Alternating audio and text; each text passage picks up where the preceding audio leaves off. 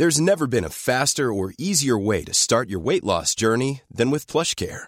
PlushCare accepts most insurance plans and gives you online access to board-certified physicians who can prescribe FDA-approved weight loss medications like Wigovi and Zepbound for those who qualify. Take charge of your health and speak with a board-certified physician about a weight loss plan that's right for you. Get started today at plushcare.com slash weight loss. That's plushcare.com slash weight loss. plushcare.com slash weight loss. Más que arquitectura. Con los inexpertos Javier Alonso y Ángel Sánchez. Conoce todo el mundo de la arquitectura, diseño y construcción en una misma frecuencia. Kies 977. Te presenta Más que arquitectura. Comenzamos.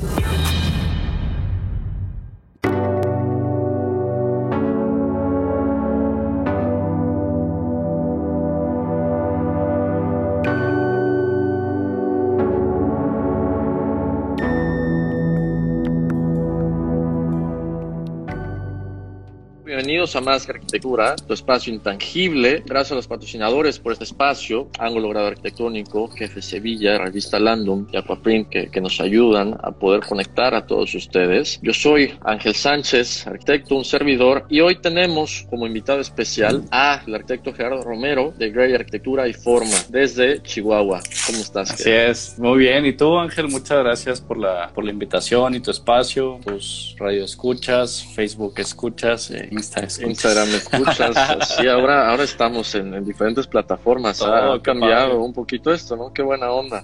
Eh, Muchas bien, felicidades. Cara, pues, si nos vamos metiendo al tema, y digo, muy contento de estar aquí platicando contigo, eh, un poquito entender, pues, Gray, este estudio citado en el norte del país, ¿qué filosofía tiene? ¿Hace cuánto tiempo están chambeando? Y, y principalmente, ustedes, ¿cómo ven la arquitectura, el quehacer arquitectónico? ¿Qué es para ustedes?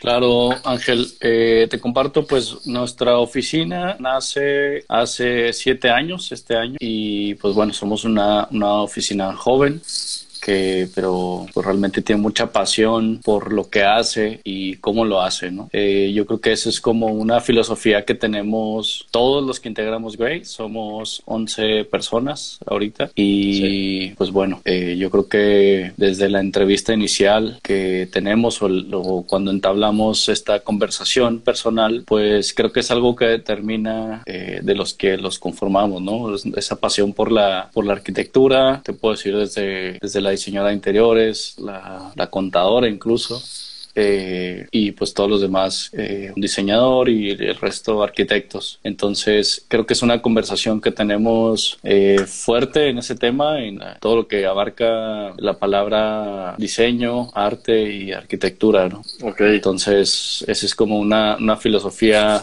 de la oficina y pues un modo de vida al final, ¿no? Entonces, ok. Uh -huh. ¿Por, qué, ¿Por qué modo de vida? Para ti, la, la arquitectura, ¿qué representa como modo de vida, Gerardo? Eh, pues creo que siempre es con las vivencias que, que tienes, incluso pues ahorita estamos todos en casa, eh, incluso es como reflexionar sobre eso, porque eh, como lo tenemos tan, tan cercano y tan tangible de ser eh, que probablemente lo transmitimos hasta las familias de, los, de los que estamos aquí, de los que colaboramos, como la arquitectura, un forma de vida que al final es para el ser humano. Entonces, si cuidamos y sabemos que de nosotros mismos como seres humanos cuidamos cada uno de nosotros, pues vamos a cuidar de los demás. Buenísimo. Entonces creo que creo que ese es como por ahí donde va el transmitir esta filosofía humana, pues realmente hacemos arquitectura para el humano y pues nosotros mismos hay que hay que cuidarlo, ¿no? Entonces esto mismo esta conexión que estamos teniendo con, con todos los demás en este sí. momento y pues es, es realmente darle ese sentido humano, no tan tan masivo, tan acelerado que creo que tan material, ¿no? Sí, okay. sí, sí puede, puede surgir como esa parte. Entonces, realmente, pues digo, y por ahí empieza ese, ese, ese diálogo, ¿no? Es como nosotros estamos de paso esta vida, entonces lo que, lo que diseñemos o lo que hagamos eh, en arquitectura, pues es prestado y pues probablemente es nuestro legado, ¿no? Okay. Sí. Buen punto, buen punto ese legado, ¿no? A veces podríamos distraernos con el tema del, del legado como arquitectos y dejar a la, a la gente una parte de nosotros o de nuestra chamba, en lo que hacemos ¿no? Pero bien, e, es padrísimo lo que dices, porque pues, principalmente va la gente, ¿no? Y, y, si eso se mantiene como, como la guía de lo que hacemos como arquitectos, pues yo creo que, eh, digo, la gente lo disfrutará más y servirá más, ¿no? Entonces, estos espacios cumplirán su, su función, a fin de cuentas.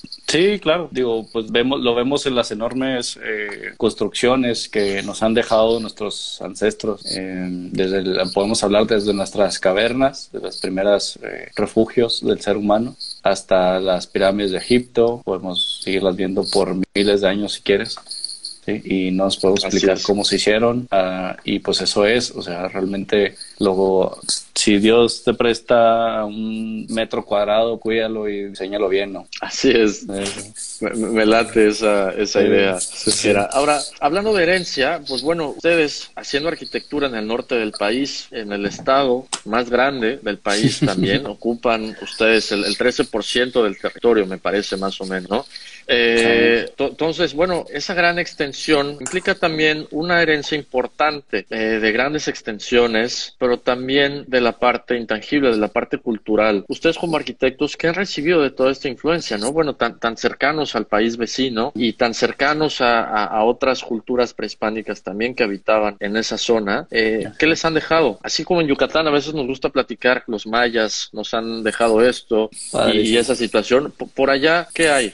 Eh, pues mira, ahorita podemos ver vestigios de, la arquitectura prehispánica y de, la arquitectura vernácula, ¿no? Eh, que lo que nos han dejado, pues realmente tú ves Chihuahua, bien decías, la mayor extensión de tierra a nivel país y de ahí se va abriendo, ¿no? O sea, se va abriendo hacia el norte, nuestro país vecino en Texas, que tiene más, este, ¿no? México, Arizona, y luego se empieza a hacer estrecho hacia las costas. Claro. Entonces, o sea, sí, realmente estamos eh, muy, muy influenciados en algún punto de la, de la historia de, de, Chihuahua, hablando de arquitectura y de modo de vida incluso. Eh, claro. Sobre, sobre, el modo de vida norteamericano o gringo, ¿no? Por la, esta misma relación que tenemos. A veces esa herencia cultural la tienen más pegada, ¿no? La, herencia cultural eh, americana a lo, a lo mexicano. Sí, eso, de, pues eso deja en ustedes un país, un país pues con una combinación diferente, ¿no? ¿Qué opinas? Sí, pues imagínate la extensión de tierra de Chihuahua es equivalente al país de,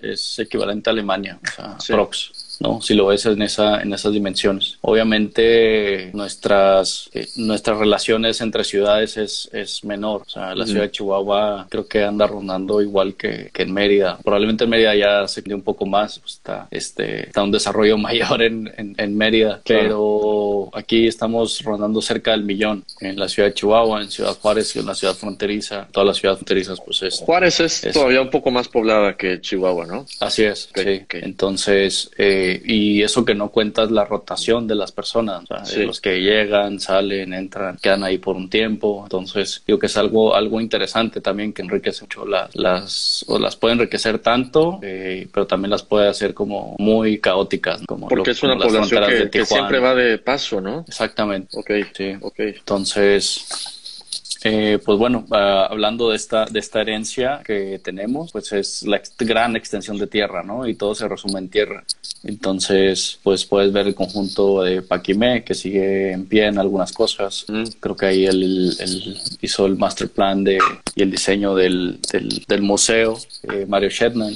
Okay. Entonces, ajá, participó en, en, esa parte. Digo, realmente es un, una herencia cultural enorme, que, que es muy apreciada y, y realmente, pues probablemente a, a, a, explorar en nuestro tipo de arquitectura, de decir, bueno, cómo, cómo podías tener una, una arquitectura de tierra de cuatro pisos, sí. de cuatro pisos y madera, o sea, porque es lo que hay en el, alrededor, ¿sí me explico? Así es. Ah, y, y, comunidades completas, una ciudad enorme, o sea, para ese entonces de, de una densidad de personas conviviendo en ese, en ese entonces de una edificación de tierra de cuatro niveles, ¿no? Cuando ahorita la podemos hacer de dos, si mucho, o sea, porque, obviamente pues te, da unos muros como muy anchos. Sí, sí, sí. Y bueno, eso es parte de las técnicas vernáculas, que además, pues van, vas lidiando con la topografía y clima que tienen ustedes. Ustedes, bueno, tienen eh, la, Sierra Tarahumara, tienen, tienen clima desértico, tienen frío y calor. Eh, ¿Cómo es lidiar con estas condiciones de extremo, Gera, a la hora de diseñar? Eh, fíjate que es algo muy, muy interesante que, que, empezamos a explorar ahora, cómo es el tema. Todo, pues, como siempre vives aquí, pues no te, das cuenta, ¿no? Hasta que empiezas a salir y ver y otros, otros estados, países, otras ciudades. Entonces, empiezas, yo creo que empiezas a valorar muchísimo de, de, de dónde estás y dónde vienes. Que desde chavo siempre nos cae, desde la carrera de arquitectura, no antes, pues, influenciarnos por esta acción de, del país que eres, esta idea europea, del diseño italiano, mucho tipo de cosas que te, que te van llegando. Entonces, pero hasta que estás aquí dices tú, bueno, a mí me tocó una vez, bueno, este, anduve en todos lados menos aquí, pero un momento... Como interesado en tu, en tu, en tu sitio, ¿no? Sí, llegó un momento que dije, aquí me quedo en Chihuahua y de aquí soy y voy a hacer desde aquí lo que pueda. Entonces, pues eso fue, fue muy, muy interesante porque eh, declarando eso, pues aceptas de dónde, en qué momento estás, eh, esa herencia que tienes, pues, de la, de la tierra, de la sierra, es, son dos mundos diferentes. Es, es, tan, es tan versátil el estado, con esa extremidad de clima, por ejemplo, en la ciudad, en Ciudad Juárez, que están más pegados al desierto, a las dunas. recordemos que estamos, que Chihuahua está en la misma franja del Sahara. Claro, son, esas son las dunas de Samalayuca. De Samalayuca, así es. Entonces, pues bueno, vivir en Juárez no es fácil, que tienes, pronto tienes la arena. Entonces, más cerca de aquí de la capital en Chihuahua es eh, pues la, la, sierra y todo esto. Esto lo explica la geografía, fácil decir ese mapa, donde vienen las dos sierras madres y se van cerrando. Entonces, entonces uno te da la sierra eh, hacia la parte de, de, Sinaloa y Sonora, sí, que también pues todo eh, toda esa parte va tocando una vegetación y un, y un paisaje increíble, como lo que te da el cañón de el cañón del cobre. Entonces tienes, puedes tener el punto más alto de la sierra, eh, donde está nevando, y a, y a, pocos kilómetros tienes el punto más bajo. Por ejemplo, hay un área en la sierra que se llama Urique y Batopilas, poblado donde pues estás a 100 metros de altura, eh, arriba al nivel del mar, y se dan los mangos y las guayabas, los aguacates. Como si fuera un, un valle de alguna manera, ¿no? Tropical, donde estás en Chihuahua. Okay, okay. de oro y hay de plata y el momento fueron pues, magníficas. Entonces, y, y a ocho horas viajar por el estado de carretera, si quieres, tienes las dunas de Samalayuca, puedes hacer sandboarding, quieres. Entonces, e, es, extremo. Es súper flexible. Ahora, a la hora de, concretarlo, toda esta diversidad digo, de naturaleza para disfrutarla, pues está a todo dar, pero a la hora de diseñar, por ejemplo, una casa habitación, ¿cómo te acomodas para eh, decir, bueno, tiene que estar fría, pero tiene que estar calientita en la noche? Eh, ¿Cómo deben ser estas orientaciones y selección de materiales para lograr un confort adecuado. Así es. Sí, yo creo que ahí nos toca mucho estudiar y ser muy observadores en la naturaleza y estamos en esa cuestión que dices, por ejemplo, en, en, cierta temporada te puede dar una, sobre todo en la parte del desierto, un extremo de climas de hasta 23 grados de, desde el día que, o sea, desde que amaneces hasta que al mediodía, me explico, o sea, puede ser un tipo de, de, exploración de eso. Entonces, yo veo esto muy adaptable, es que la, la, la arquitectura y las personas, nos Chihuahua, podemos ser eh, extremos porque nos toca un clima extremo. Sí. Podemos ser exigentes por ese, por ese lado, pero podemos también ser muy camaleónicos. Al menos en la parte del diseño te puedo decir que somos como camaleones, ¿no? Que se adapta así, que va caminando y, se adapta. Y puede, y puede estar fresco y... puede estar calientito, ¿no? Y, y, entonces, de alguna manera, el diseño implica eh, versatilidad y flexibilidad, por lo que me dice, ¿no? Adaptarse a lo que tienes eh, momento y alrededor, en, este, en este punto que comentamos de, del diseño y, en cuestión de, arquitectura, pues mm. creo que tenemos todo para, para, podernos adaptar a cualquier clima en cualquier parte del mundo y a cualquier tipo de cliente. Entonces, eso te da una cierta adaptabilidad a, todo. Que tienes desierto, tienes, tienes la parte más alta donde nieva o tienes, donde, este, tienes bosque. Entonces, y todo te queda, para nosotros es cerca, ¿no? Estás en la, en la Ciudad de México, pues llegas en una, en brisa de Puebla y tienes ah, cosa. Entonces, claro. Aquí no, o sea, aquí tienes que recorrer bastante para llegar a la siguiente ciudad. Los trayectos, como de cuántas horas son para ir a, otra ciudad en Chihuahua? Por ejemplo, de Chihuahua a, a Ciudad Juárez son tres horas y media y en Castel unas cuatro horas a Estados Unidos. A la Sierra Tarahumara puedes hacer unas tres horas y media también. Las ciudades cercanas, este, que también tienes, eh, o sea, también tienes eh, mucha parte de riqueza eh, cultural, agrícola, ganadera. Eh, eso te da, ¿no? Entonces, hablando ahorita, regresando un poco a lo que estábamos ahorita del diseño arquitectónico, por ejemplo, nos ha, nos ha tocado participar en varios proyectos, eh, incluso en, Cancún, en Mérida, en, También. Sí. ah, qué buena onda. Sí, sí, sí. Hay por ahí tocar algunos actual, los de actual estudio, sí. actual estudio, de Cancún y todo esto. Pues, nos, nos ha tocado visitar por allá. Ah, buenísimo, buenísimo. Que de, haber sabido hubiéramos tomado las cervezas en esa visita, ¿no? Pues sí, bueno, hay que regresar, hay que regresar. Oye, ahora, ahora que tocas el punto de la conectividad y, este tema de las horas entre ciudades, también es importante entender en Chihuahua ciudad cómo, o, más bien, qué calidad de infraestructura para la conectividad tienen. Tú me mencionabas, platicamos el otro día, eh,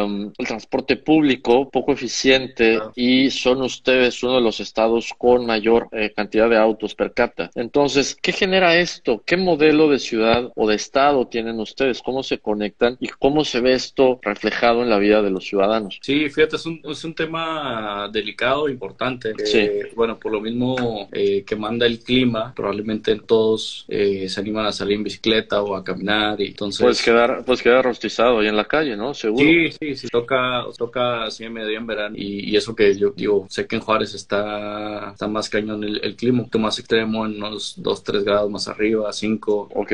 Este, pero bueno, el calor sobre todo, ¿no? Y digo, el, también frío, cuando llegan esos ventarrones de frío y nieva y todo, entonces está, está muy difícil para, pero pues aún así, pues sales, ¿no? Sales a trabajar y hacer y todo. Este, Hablando del transporte público, tenemos una extensión de tierra enorme, entonces por eso hace Chihuahua que sea muy plano todas las construcciones, porque realmente como hay territorio, entonces nos extendemos, pero eso también eh, a la hora de, sobre todo en la parte de los desarrollos inmobiliarios, lo hace, hace, hace carísimo el, el, la infraestructura, o sea, llevar el agua cuando hay, claro. Eh, la electricidad, pues, todos los servicios, llevarlos a una extensión de tierra que un desarrollador pro en las afueras, que pues lo compras baratísimo, claro. y luego ya, y luego ya después con las situaciones te, pues, te peleas, o sea, peleas con, esta cuestión de, pero dices tú, ya estás haciendo preventa, pero no tienes, tienes el permiso de agua. No, ni cómo llegar, sí, es, pues en, ese sentido es muy similar a lo que pasa aquí en, aquí en Mérida. En serio, sí. Y, y luego tienes que cavar pozos profundos y entonces eh, y depende de las regiones no por ejemplo tenemos la también la planta de Heineken que recién se puso en Meoki a 45 minutos de aquí pero pues dices necesitas para hacer la cerveza necesitas mucha agua claro porque te pones aquí y de dónde sale no industrial pero en Meoki asombrosamente hay ríos subterráneos batallas es a metro y medio el agua entonces explico o sea muchas veces en la superficie claro y no lo vemos pero muchas veces también este tienes que cavar pozos enormes porque pues por ejemplo, la industria nogalera, ¿sí? que necesita un nogal, necesita mucho riego, aun cuando haya la mejor nuez, se da en Chihuahua. Okay. Pero necesitas muchísimo riego para un nogal. Entonces, ahorita se está desarrollando más la vid, estamos en la misma franja, en las franjas de nivel mundial, este, donde se puede dar la vid. Okay. Entonces, eh, es, es, una tierra fértil también, entonces, y requiere menos agua, entonces, bueno, ya empieza. Hay, algunos cultivos que se van favoreciendo con esto, ¿no? Así es. Ahora, mencionas este tema eh, un poco de las escalas, en la que,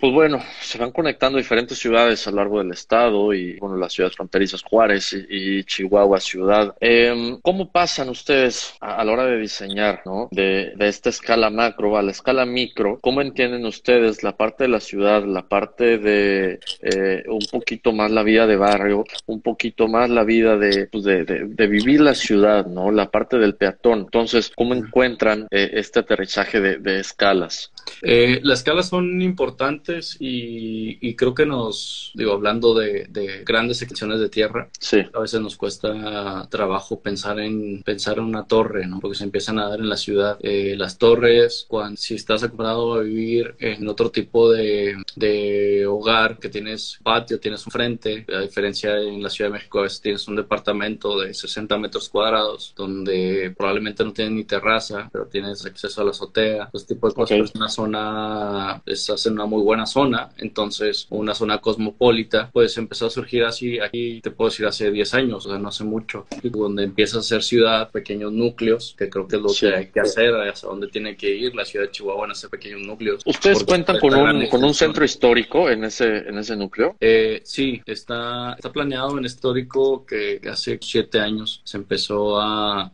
a, peatonalizar, pensar en eso. Bueno, probablemente más, o hace más años empezó a pensar en eso, pero en ejecución hace poco. Ok. Eh, Peatonalizar y darle esta jerarquía al, peatón, menos vehículos en el centro, este, porque realmente, te digo, en Chihuahua estamos muy acostumbrados al vehículo por las grandes extensiones de tierra y de lugares, no sé qué Claro. en, casi todos los niveles socioeconómicos, ¿verdad? Así es. Sí, hay una parte donde el, el, de las avenidas principales aquí que no abarca ni siquiera la, todo el resto de la zona, eh, pues en 13 kilómetros que tiene probablemente la, la, avenida Insurgentes en la Ciudad de México, cuando habitan 14 millones de personas, aquí no llegamos ni al millón y es solo una parte de la avenida y sigue. Okay. Sí, sí, sí, ustedes tienen vialidades tipo gringas, ¿no? Realmente, la, la traza de la ciudad favorece eh, completamente al, al peatón, digo, al, vehículo, perdón.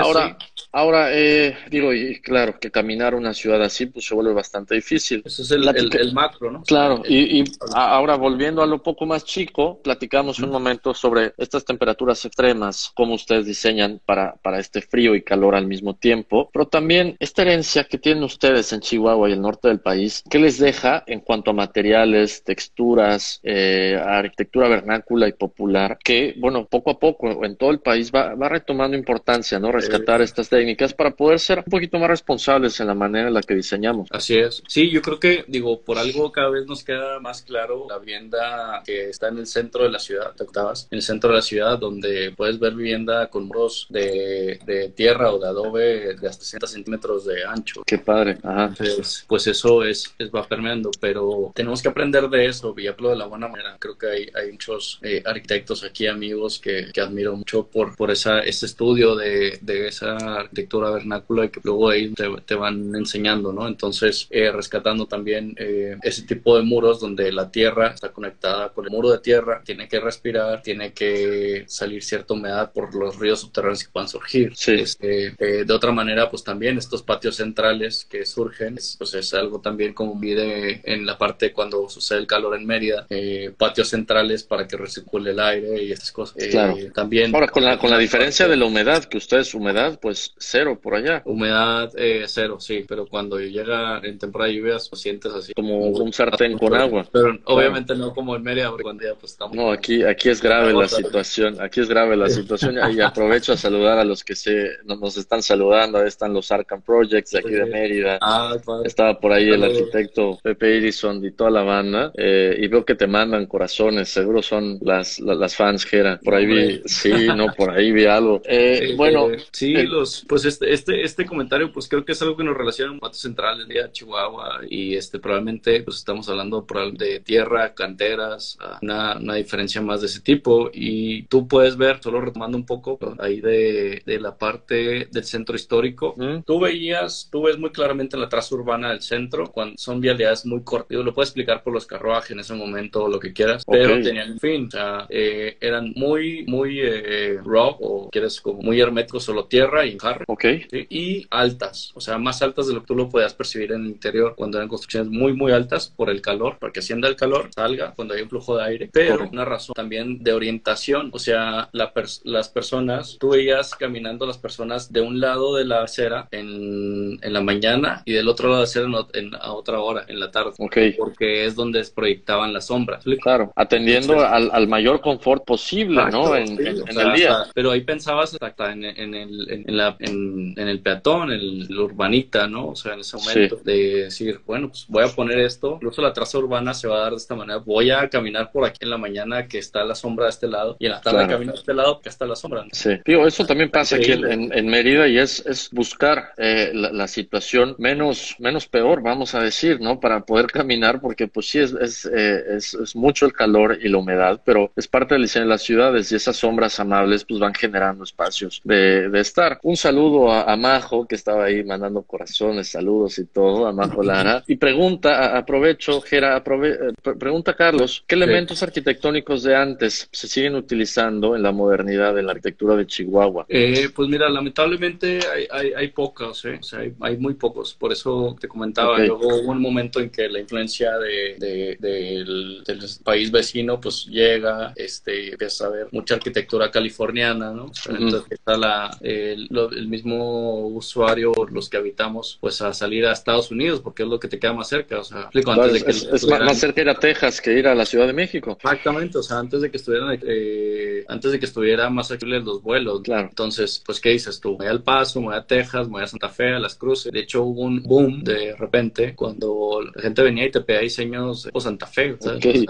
¿Y, Qué, ¿Y, qué, les, ¿Y qué les dices? O sea, pues digo, no me tocó, yo estaba en la escuela todavía, pero, pero, pues era como, bueno, era, digo, me tocó sí como convencer de una parte también de la parte californiana, donde incluso hay muchos fraccionamientos que pedían, que te pedían teja, o sea, fuerza te pedían teja en su reglamento de construcción, que se viera la teja en la fachada. Eh, eh, y, esa, esa, estética, esa estética, claro, pues no, no atiende a las necesidades que tienen ustedes por, allá, ¿no? Muchas veces por atender nada más esa, esa situación de reglamento, la pones, la pones en otra pendiente donde no se vea o no, ya cuando había esa transición de, de, de esa parte de arquitectura a, la, la, moderna, ¿no? O sea, ya cuando había uno que lo entendía. Ok, ahora aprovechando el tema de vivienda y cambiando a vivienda eh, eh, multifamiliar o vivienda social un poco, Gera, ¿cuáles son las condiciones que se están dando para la gente que compra eh, ese tipo de casas? ¿Qué tan lejos están a la ciudad? ¿Qué conectividad tienen?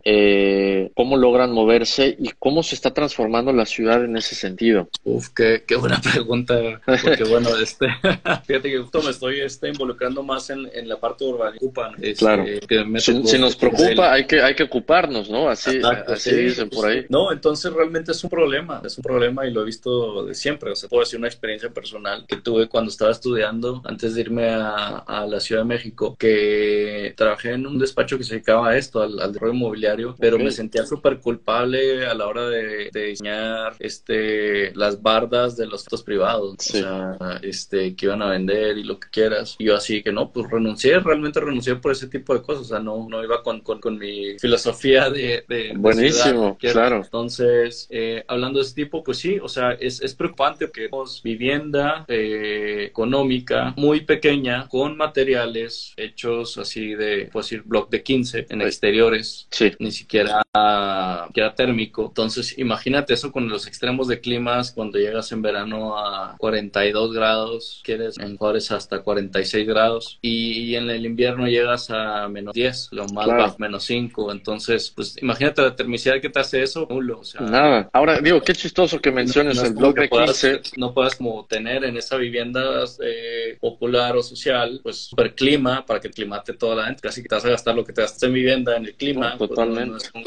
Ahora, dime algo, Gera, ¿el blog de 15 te refieres al blog de 15 con alveolos, al, al centro, bueno, en, el interior, que tiene estos huecos? Eh, Exacto, sí. Ok, bueno, que, lo mencionas como un producto tan malo para la acción y, por su poca capacidad de, aislar el interior, es el material más usado aquí en la península para construir, y no solo vivienda social, sino vivienda de todo tipo. Ah, wow. Sí, sí, sí, sí. En, esa pues, parte, digo, y me sorprende cómo, cómo declaras la, la, ineficiencia del material que aquí usamos como lo único que tenemos prácticamente. Sí, pues aquí lo usas como para bardas, para limitar y, ya, o sea, pero ya en una vivienda de mayor escala, pues de, puede haber mayor ingreso, y puedes pensar ya en un material térmico totalmente. Por ejemplo, las, las ventanas incluso es un tema. El, el, la refrigeración es un tema enorme porque a mí me sorprendió mucho cuando nos invitaron a hacer eh, algunas cosas en Guadalajara o empezabas a, cuando viví en la Ciudad de México, que no había ni plafones, no había climatización, este, todo era... Ventiladores, no, nada de eso. Pues digo, realmente es una, una arquitectura increíble, que la puedes hacer estos colados de concretos perfectos. Claro. Pero aquí tenemos que pensar en, cómo vamos a meter el ducto. O sea, eso está en el diseño ya de es, básico, es básico, no, no, no piensas si va o no va, ¿no? O sea. Sí, o sea, tienes que, por ejemplo, una casa de dos plantas, planta baja y planta alta, y saber qué clima vas a meter de acuerdo a, porque se lleva también una gran parte del, del presupuesto de las obras. Claro. Porque hay que estar con un confort interior bueno y piensas en, bueno, ¿cómo voy a poner este este clima en la, en la losa, cómo lo va a bajar a planta baja, cómo lo distribuye en planta alta, cómo hacer ingeniería de distribución, forme, cómo eficientar eso, ¿ah? eso te representa un gran gasto en la parte de energía y agua. Entonces, entonces, bueno, pues voy a usar ciertos temas inteligentes, si eso ya es como pensar más, eh, cuestión de, para, si yo estoy usando la planta baja día y luego en la noche eh, muevo la planta alta, entonces... La parte de las habitaciones, ¿no? Exacto, es, por ejemplo, en invierno, pues al contrario, ah, pues más inyectas calor a, la planta baja en piso radiante, que el calor es un piso radiante en piso y ese mismo calor te va a distribuir toda la casa. Correcto, porque va subiendo, claro. Sí, o sea, el clima es un big deal aquí, o sea... es un big deal, exactamente. El, el, el, pues también las ventanas, ¿no? Por ejemplo, las ventanas doble vidrio, cuando empezaron a salir, fueron hit por sí, o sea, la mayor fuga de clima, de lo que llega y lo que sale es, es por medio de las ventanas. Es la ventana, claro, ok.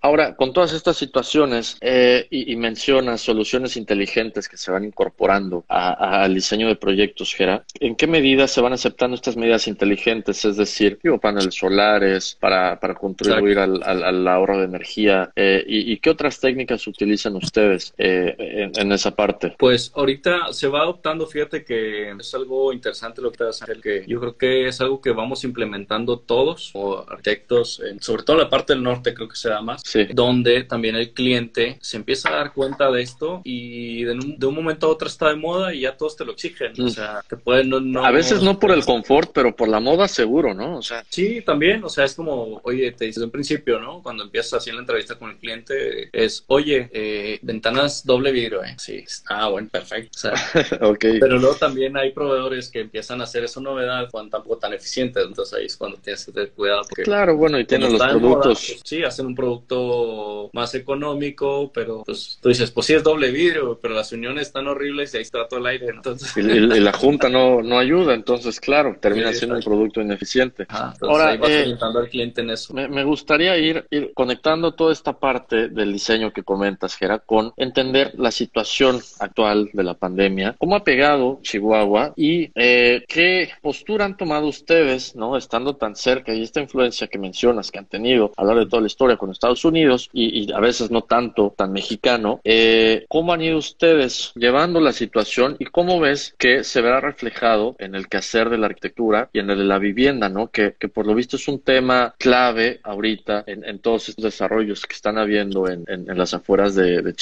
ciudad. Así es. Sí, mira, retomando ahí, es, es muy, muy importante ese, ese que, que, tomas. Creo que sucede en todas las ciudades. Lo vemos en, en lo mismo que practicamos ahorita de, de, las escalas. Hay ciertas partes de la ciudad muy obedientes a esto, eh, a nivel oficina, pues sí. accedemos a esto de inmediato y pues adaptarnos, ¿no? Pero hay otras partes de la ciudad que son problemáticas probablemente por la vivienda y la ciudad, eh, porque es una vivienda donde, bueno, pues, pues eh, conoces tu mejor momento y conoces tus diablos, es como lo mejor y lo peor, entonces, entonces probablemente si la vivienda no está bien resuelta, clima a nivel ciudad, o sea, la, la familia no va a funcionar, no va a funcionar, eso va a ser una familia funcional, va a ser una familia que vive en la calle, claro, entonces eh, es una problemática que, que, hay en todas las ciudades y que luego puede ser aquí, más bien es en Chihuahua también, en otras partes de la ciudad más concéntricas puedes ver eh, un mejor portamiento. Entonces, eh, pues bueno, atendiendo a, a, estas gubernamentales y a esta situación en este momento, pues creo que aquí agradecimos mucho ahora en, esta situación tener un jardín y tener un patio. ¿me Okay, okay. Porque platicabas con otros amigos de la Ciudad de México, por ejemplo, que tienen tres hijos y no tienen ni una terraza ni un balcón, ni un, frente ni un jardín y los y los em, y los parques estaban, estaban este, abarrotados claro. a ciertas horas. Entonces, y, no es tampoco como que puedas ir una torre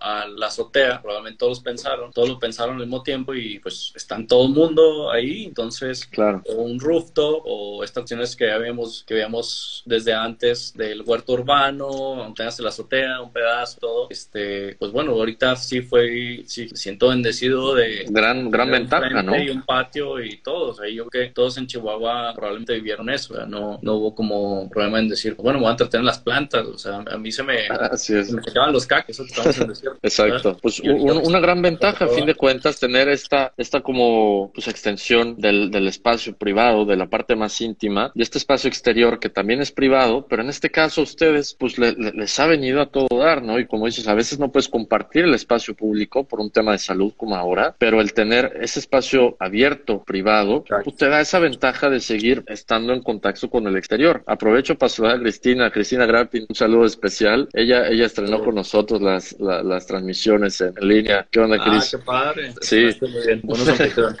Gracias, gracias, Gera. Eh, se nos va acabando el tiempo, Gera. Me gustaría ir redondeando. Eh, Chihuahua, entonces, una situación un poco crítica en el tema de vivienda y nuevos desarrollos, ¿no? Eh, algo muy similar con lo que pasa aquí en, en Yucatán. Primero, ¿cuál es tu, cuál es tu, bueno, tu, paradigma con, este respecto, ¿no? ¿Qué, ¿Qué, deben hacer los arquitectos en ciudades como, como de ustedes, donde los, los desarrolladores van haciendo este tipo de desarrollos? ¿Y cómo debe ser la arquitectura de la manera más amable en una ciudad que a veces no está hecha para el peatón, para, para el ciudadano, sino para las máquinas, es decir, el vehículo?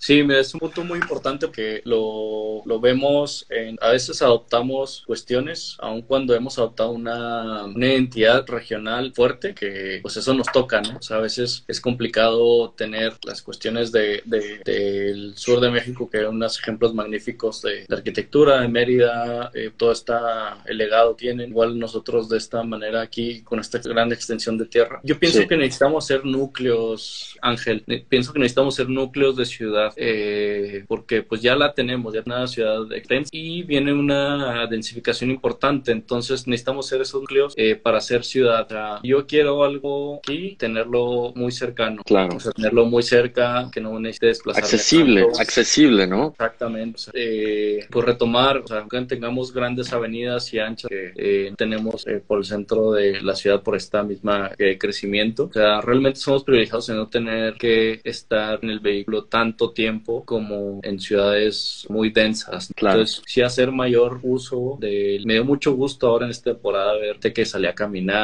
que salía con bicicleta, ¿sabes? o sea, porque se quería salir de su casa y aun cuando tenemos, eh, si quieres, eh, vegetación alrededor, lo que quieras, y una extensión, y no estar como tan cerca, así como de, ¿sabes? Los chinos que están Exacto. a estar aquí.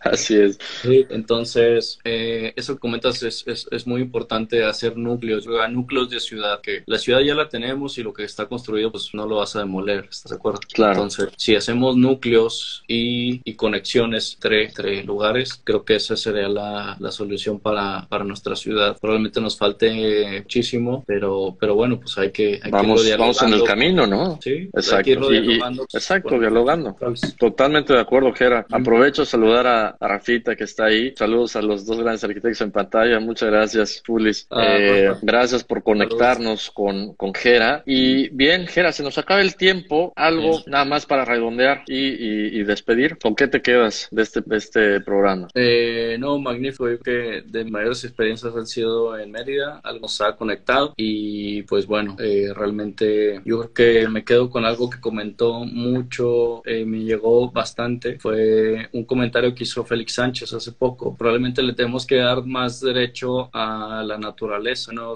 a la ciudad. Entonces, después de esto, entonces tenemos que darle más, más derecho a la naturaleza para que en algún momento verjan uno mismo. Buenísimo, me encantó esa idea. La vas a ver en unos días en, en, sí. en, en la plataforma. Sí. Gerardo Romero, de sí. Arquitectura y Forma, muchas gracias, man, por haber estado con nosotros. Hombre, eh, muchas gracias a los patrocinadores también que nos acompañan y hacen posible este espacio. Ángulo Grado Arquitectónico, Jefe Sevilla, Revista Landum y Aquaprint. Eh, recuerden, nos pueden escuchar en Spotify también. Estamos en Facebook, en Instagram y en Spotify. Y todos los miércoles a las 8 de la noche en radio local en XFM 977. Gera, de nuevo, muchas gracias, man, por, por esta charla tan Un placer. Espero que nos veamos a próxima visita por acá. ¿Qué dices? Claro, pues, ¿no? tienen su casa, ya sabes. Muchas gracias, igual tú también. Nos vemos. Gracias a todos por conectarse. Hasta la próxima.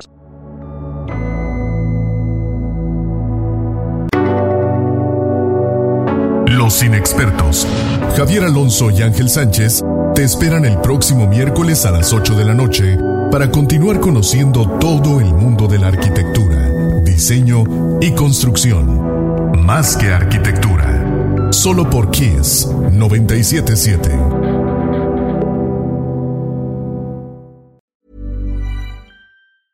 Hey, folks, I'm Mark Marin from the WTF Podcast, and this episode is brought to you by Kleenex Ultra Soft Tissues your ally to help tackle your allergy symptoms this season. I love the change of seasons, but nobody loves pollen and all those other things floating in the air that make you sneeze during this nice weather. Kleenex Ultra Soft tissues are hypoallergenic and allergist approved. So fight back against watery eyes and runny noses without worrying about irritating your skin. For this allergy season, grab Kleenex and face allergies head on.